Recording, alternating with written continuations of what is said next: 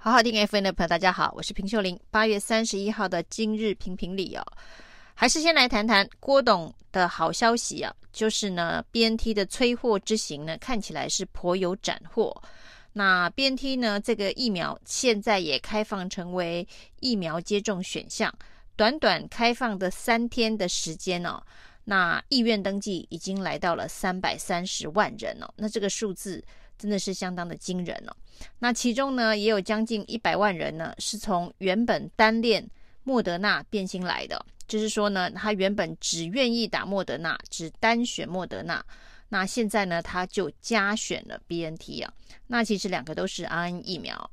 那因为一开始的选项当中没有 BNT，只有 AZ 高端跟莫德纳的时候呢，这些坚持。一定要苦等莫德纳的有将近四百万人了，那其中的一百多万人呢，现在呢也在加选了 BNT 哦。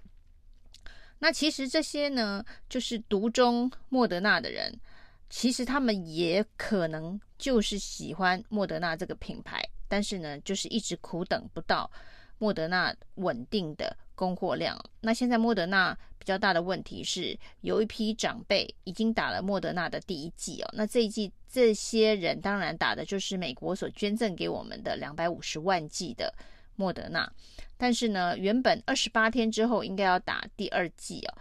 那现在是因为没有第二批的莫德纳比较大量的，这两天来的是捷克捐赠的三万剂，而这三万剂呢，跟最近日本出现这一个疫苗品质。不良的这个厂，西班牙厂是同一个出厂，所以呢，这批疫苗会不会有问题哦？那食药署有承诺，他们会做非常详细的检查。那这也也只有区区的三万剂捷克捐赠的莫德纳疫苗。那第二季的莫德纳在哪里还不知道，所以这些苦等第一季莫德纳的四百多万人呢，现在有一百万人变心去改等。BNT 哦，那这一次呢，拿到的这一个货，就是这一批将近两百万剂的，是抢来的货。其实郭董这一次呢，到德国的斩获蛮多的。第一个部分呢是抢了现货，那这个现货呢，上面当然是原本要到中国销售，但是在中国没有办法拿到 EUA，那 BNT 成为有一批现货，将近五百万剂，本来是要。这一个到销售到土耳其哦，那其中被郭董大概拦截了将近两百万，那这个是一个意外的惊喜哦。那主要呢，郭董催货的行程是这个，包括了慈济，包括了台积电，包括了永龄基金会共同捐赠的这一千五百万剂的疫苗的一个进货时程的掌握。那目前告诉大家的是说，从中秋节过后呢，每个礼拜。都有将近七十到八十万剂稳定的这个进货量，那到年底可能希望有八九百万剂。那催到的是呢，这个所捐赠的这一千五百万剂哦。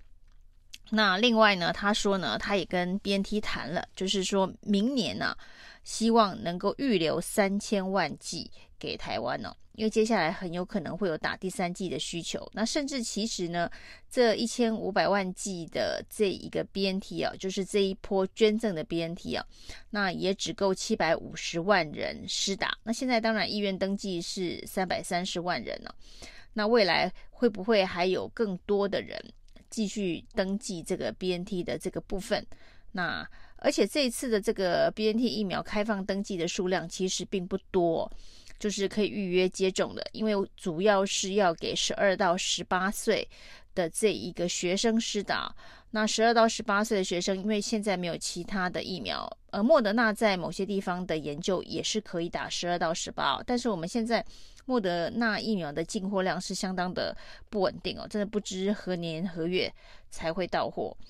那包括了我们自己今年。本来买的五百万剂哦，到现在的到货率是比例非常非常的低哦。那明年呢，宣称订了两千万剂哦，但是呢，这两千万剂到底什么时候能够来哦？那就跟今年的莫德纳一样，大家也很难抱以非常具体的期待哦。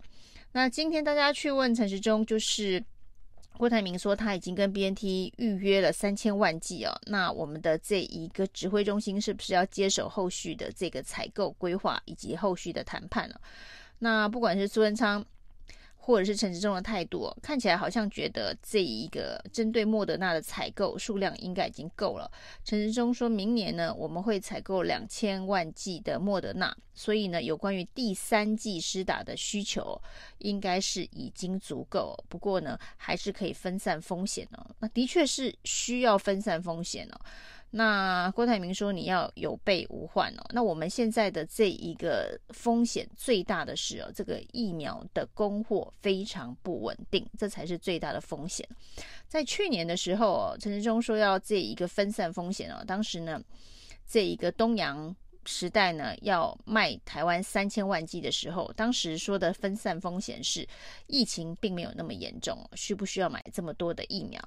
那第二个呢，是因为当时大家都还没有做完三期的研究，所以谁会成功还不是非常的明确哦，所以他要分散风险哦。那所以最后呢，只给这一个 BNT 两百万。到这一个三百万的一个这个数量哦，当然这样子的一个数量谈起来价格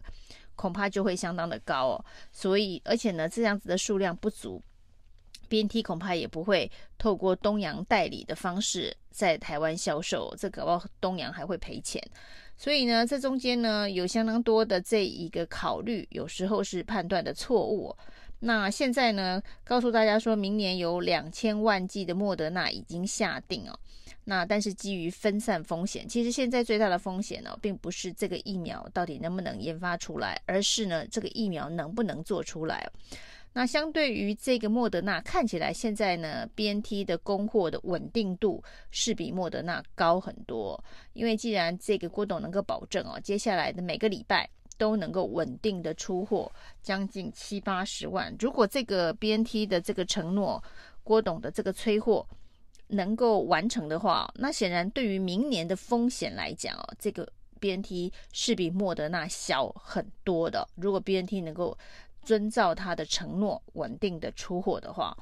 那陈时中说的是明年的这个第三季的量应该是够了。可是他都没想到，这个这么多人还在等第一季的莫德纳，结果你现在告诉大家说，我们买的是这个次世代的莫德纳，就是第三季的莫德纳，连第一季都还没打。都还不知道在哪里哦。那现在告诉我们说第三季已经买够了，那真的是空中楼阁哦。那比较起来呢，陈时中跟郭台铭的行动力哦，真的是有蛮大的落差哦。那郭台铭这次呢，这个抢到了这个要去土耳其的现货，然后呢，把接下来这个一千五百万剂的捐赠的疫苗的呃生产。供给的流程弄清楚，那还预谈了明年的这个有备无患的三千万剂哦。那现在呢，整个大家的这一个看到 BNT 很有可能可以稳定的来到台湾，所以呢，纷纷都去勾选 BNT 哦。这第一个受到严重影响的大概就是高端了哦。那现在呢，这个有关于 BNT 如何开放哦，陈时中显然是相当头痛，因为有人要求要大学生。也要比照这个中学生哦一起开放哦，十二到十十八岁的中学生哦。那陈陈陈时中说，那这样对其他没有念大学的年轻人不公平哦。啊，的确好像也是一个考虑哦。那这真的是会对非常多人不公平了。那这些年轻人，这些大学生哦，其实他们是有开放疫苗让他们施打，不过那是高端哦。那在确定有 BNT 之后，高端的这个打气骤减呢？很多地方的爽约率都高达百分之二十以上，那甚至啊，这个所谓的应该要最力挺国产疫苗的官员呢、中央与地方防疫官员这个类别，就是第二类的这个类别哦，打高端的只有三百三十人哦，相对比例是相当的低哦。大家看到各地打高端的以年轻人居多，那但是呢，这些年轻人显现出来的一些副作用哦，包括了有人去急诊。连续送了三次啊，有人去急诊两次啊，那这个死亡的人数也是快的，非常的惊人哦。因为包括了这个莫德纳，包括了 AZ 啊，这个疫苗注射后死亡的人数累积起来，以跟这个剂量相比啊，那的确是比高端人数多，但是呢，比较少是像高端这样啊，就注射完隔天当天。就发生这个猝死的相关的这个现象。那现在又传出来说，当时高端在做二期实验的时候，排除了十九类人呢，包括了癌症，包括了等等一些疾病。那这些人呢是被排除，也就是说没有做这些人的试验。那现在这些人到底能打不能打？结果陈时中给的答案是说，被排除的类别并不代表他们不能打，那只是希望在这个实验当中能够得到一个比较单纯的结果。那如果照这个逻辑可以成立的话，那十二到十八岁有必要另外再做试验吗？因为他也算是被排除哦。那所以呢，这十九类人到底能打不能打，应该要做一个更公开透明的这个公布，让大家在选择施打疫苗的风险上面呢，能够有比较更精确的一个判断。那现在最大的难处就是年轻人施打疫苗的这个部分哦，到底 BNT 要怎么样子的一个开放？那对于民进党来讲，这个年轻人的选票是非常重要的。如果呢，这一波疫苗跟这一个国际认证的疫苗不开放给年轻人，那却要求年轻人去打高端疫苗的话，对民进党来讲，恐怕会变成严重的政治问题啊。以上是今天的评评理，谢谢收听，谢谢收听，请继续关注好好听 FM，并分享给您的好朋友。